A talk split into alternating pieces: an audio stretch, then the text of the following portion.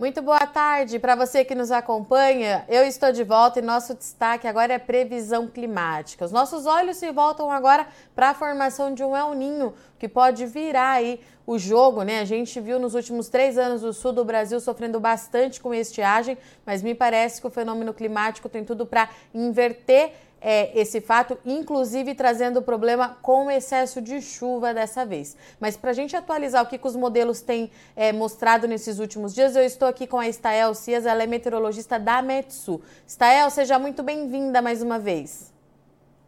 Boa tarde, Virgínia. Boa tarde a todos. É, trazendo informações bem diferentes do que a gente é, tem conversado nesses últimos três anos de fato.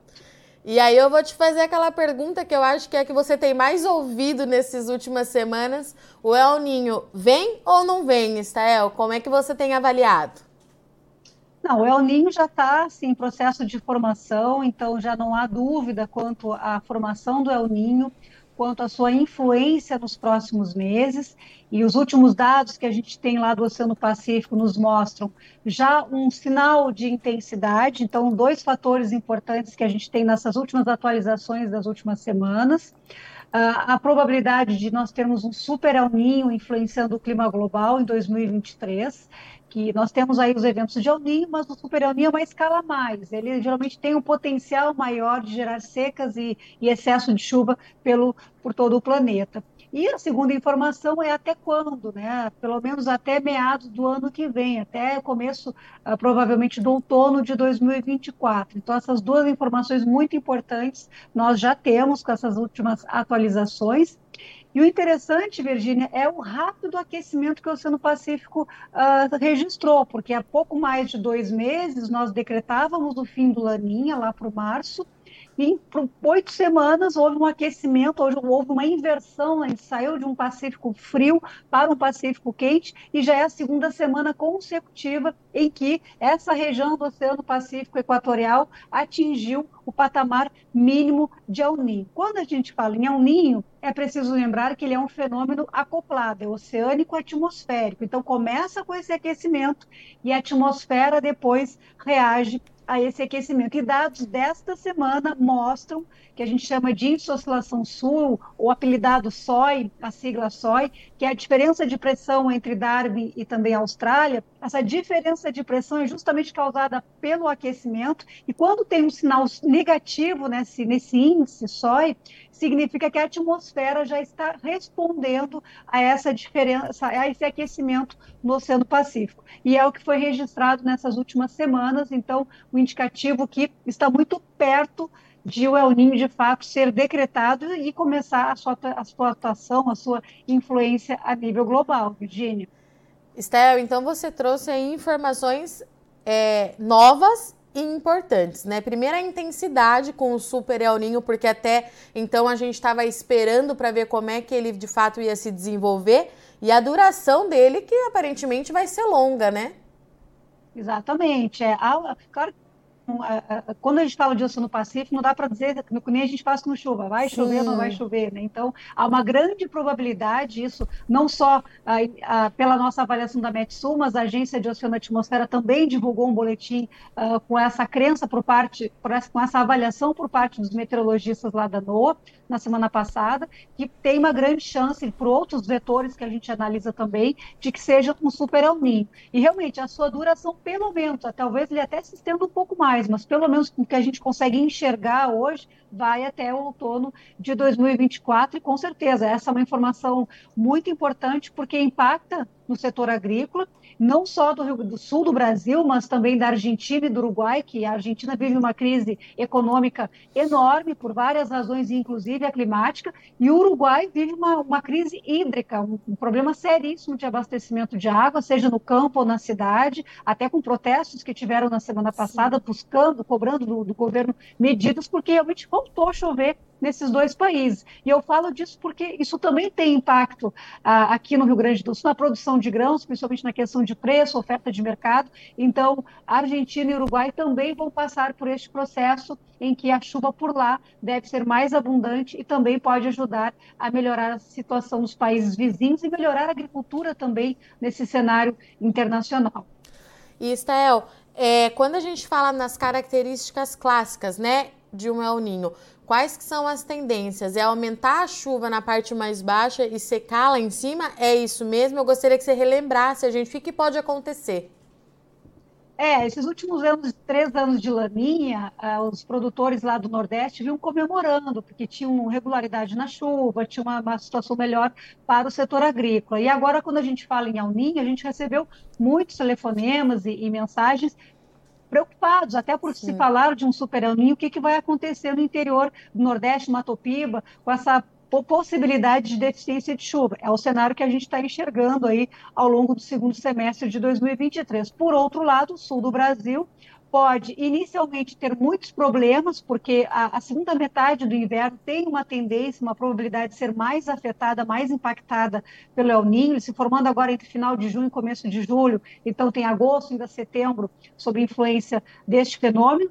E aí a gente tem que lembrar que a condição normal de inverno é realmente chover mais aqui no sul do Brasil, com as frentes frias passando lentas, com os ciclones que se formam, e numa condição de El Ninho, isso potencializa a força desses fenômenos meteorológicos, trazendo chuva acima da média. E isso se estende ao longo da primavera, que aí é o período de colheita do trigo, da safra de inverno e já a preparação para a safra de verão. Então, nessa fase, acredito que para o agricultor seja o momento de maior risco de excesso de umidade para o trigo de, na hora da colheita e depois no momento do plantio, porque pode ter algumas áreas, algumas lavouras com excesso de chuva, isso pode atrasar um pouco. Ainda é cedo para afirmar categoricamente, mas é o que Sim. a gente consegue enxergar hoje.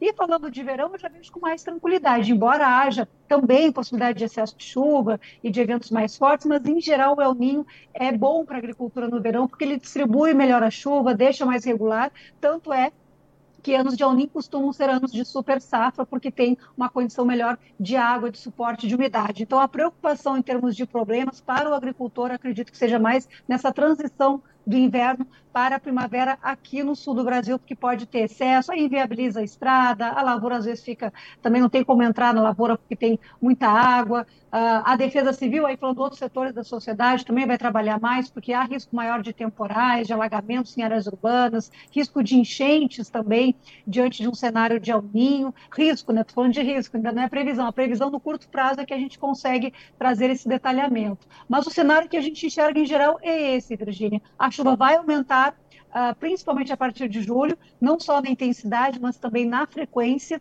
e aí pode trazer uh, volumes acima da média, vai Uh, dar fim à estiagem, à seca que afetou essa parte do Cone Sul, mas, por outro lado, pode trazer alguns problemas em razão da chuva. E aí, falando de temperatura, em geral, o El Ninho ele acaba ah, dificultando a chegada das massas de ar polar. Então, a tendência que a gente enxerga hoje é de um inverno com temperatura acima da média. Isso não exclui frio nem geada. O frio ah. e a geada devem acontecer, mas em curtos períodos. A gente não vê um cenário de longo, ah, de vários dias com geada ou com fenômenos de inverno uh, mais típicos. O frio acontece, mas dois, três dias de frio, depois a temperatura acaba subindo. Está, eu vou pedir para você repetir então que você trouxe aí mais duas informações muito importantes. É, risco, então, nesse momento que a gente enxerga excesso de umidade no trigo e talvez algum problema na preparação do plantio da próxima safra de grãos, é isso?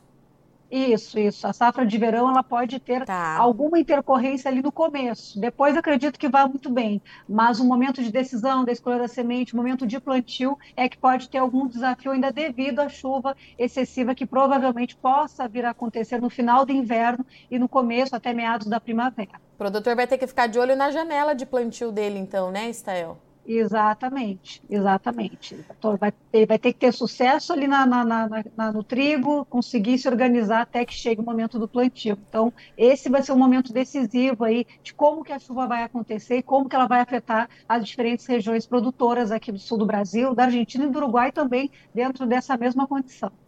Estael, a gente fala muito, é claro, do sul e do norte, né, nordeste ali do Brasil, é, para esses fenômenos. No caso do El Ninho, ali na região central, né, centro-oeste e sudeste, pode ter alguma alteração, algum risco, alguma coisa que pode mudar? Ou essas regiões vão ter aí é, uma próxima temporada mais tranquila? Olha, eu não vejo, assim, pelos estudos também, uma correlação tão direta, né, tá. do, do, do, que, que o El Niño pode causar no centro-oeste e no sudeste. A gente vê mais impacto no norte e nordeste. O norte, inclusive, esse ano é uma coisa que eu não comentei ainda, que tem uma possibilidade de seca, e isso pode ali acabar afetando o Mato Grosso, mais o norte de Mato Grosso, uh, tem algum impacto por ali. Mas pensando em Mato Grosso do Sul, Goiás, São Paulo, a metade sul de Minas Gerais, a região do café, ou mesmo uh, já indo para Rio de Janeiro, Espírito Santo, não vejo um cenário de uma correlação tá. direta. Aí a gente vai ter que ver outros vetores que podem ter um, uhum. alguma interferência nessa condição uh, meteorológica dessas regiões, mas o impacto maior que a gente enxerga, enxerga do El Niño realmente são os extremos, sul e tá. norte do Brasil nesses próximos meses. E essa questão é, da temperatura lá no norte é, a gente pode ter, então, além de tempo muito seco, temperaturas mais elevadas nesse período, está? Pode, exatamente. Pode ter temperatura mais alta e também na região uh, do café, ou mesmo aqui metade centro do país, diminui o risco da geada, porque na medida em que as massas de ar polar não conseguem chegar ou são desviadas para o oceano, elas também não sobem em direção ao sudeste. Então, em termos de temperatura, acaba que eh, diminui o risco também nessas regiões do centro do país da gente ter algum tipo de formação de geada, de temperatura mais baixa. Claro que muitas vezes, em razão do tempo muito seco, que foi o que aconteceu na semana passada, uhum. em que o uhum. sul de Minas Gerais teve até geada localizada, não foi nada muito uh, abrangente, mas teve a formação do fenômeno, aí não tem a ver com massa de ar polar, e sim resultado do ar muito seco. Então, durante os meses de inverno, realmente não chove no centro do país e, eventualmente, essas situações devem acontecer. Mas massas de ar polar, como aquela lá de julho de 2021, que provocou friagem, uh, que trouxe marcas muito baixas históricas de temperatura, fica mais difícil de acontecer em anos de El Niño. Claro que sempre existem as regras e existe a exceção à regra, né? A gente fala muito Sim. do episódio de neve de 1965, que aconteceu no ano de Super El Niño também, e não é 64, e também uh, dentro de um ano que não tinha probabilidade de frio intenso. Às vezes um episódio acaba acontecendo totalmente fora do padrão. Então, eventualmente alguma situação acontecer, pode acontecer, mas a regra, né, a tendência no cenário de El Ninho acaba sendo essa. Stael, para a gente encerrar então, é, daqui para frente, nas próximas semanas, o que, que vai ser monitorado aí por vocês da Metsul? É, e, já, e pelo que você já disse para a gente no início do nosso bate-papo, o El Ninho deve ser decretado aí de fato nos próximos dias, né? Na virada do mês.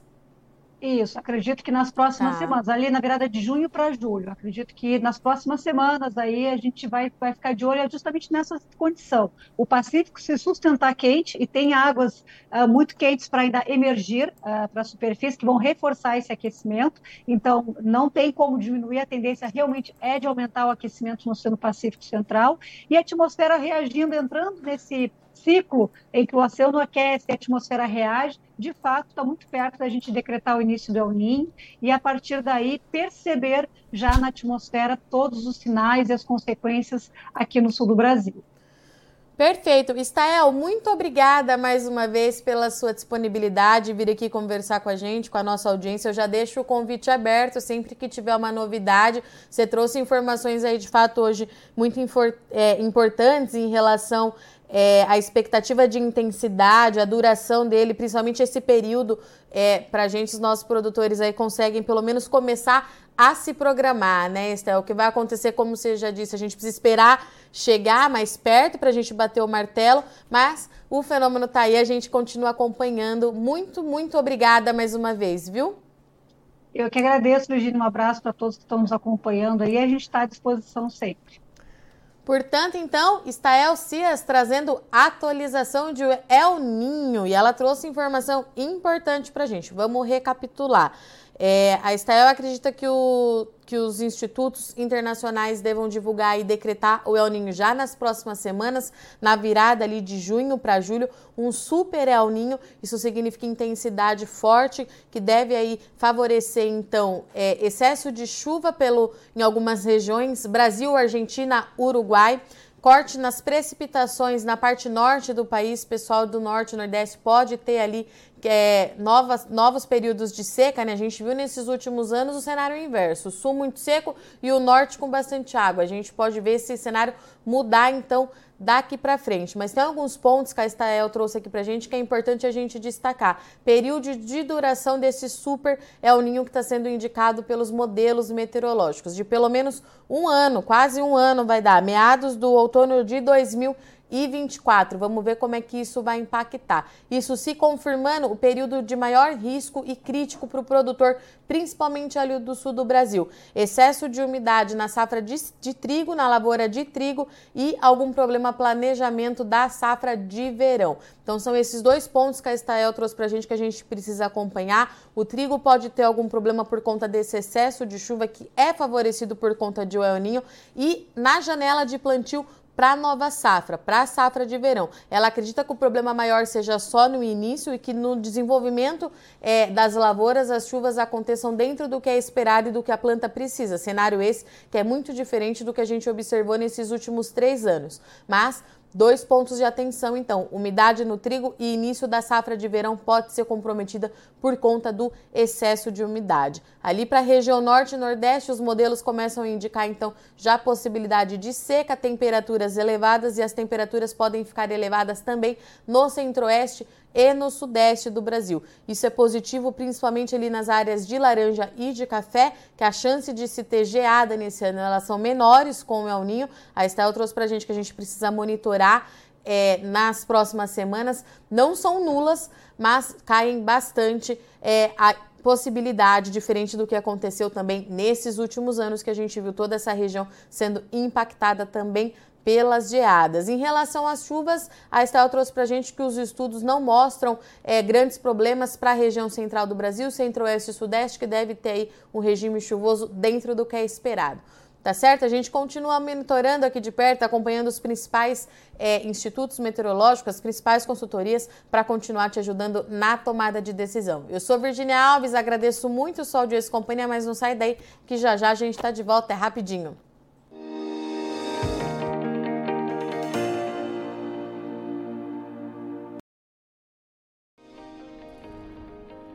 Se inscreva em nossas mídias sociais no Facebook Notícias Agrícolas, no Instagram arroba Notícias Agrícolas e no nosso Twitter arroba Notiagre. E para não perder nenhum vídeo, não se esqueça de nos acompanhar no YouTube e na Twitch Notícias Agrícolas Oficial.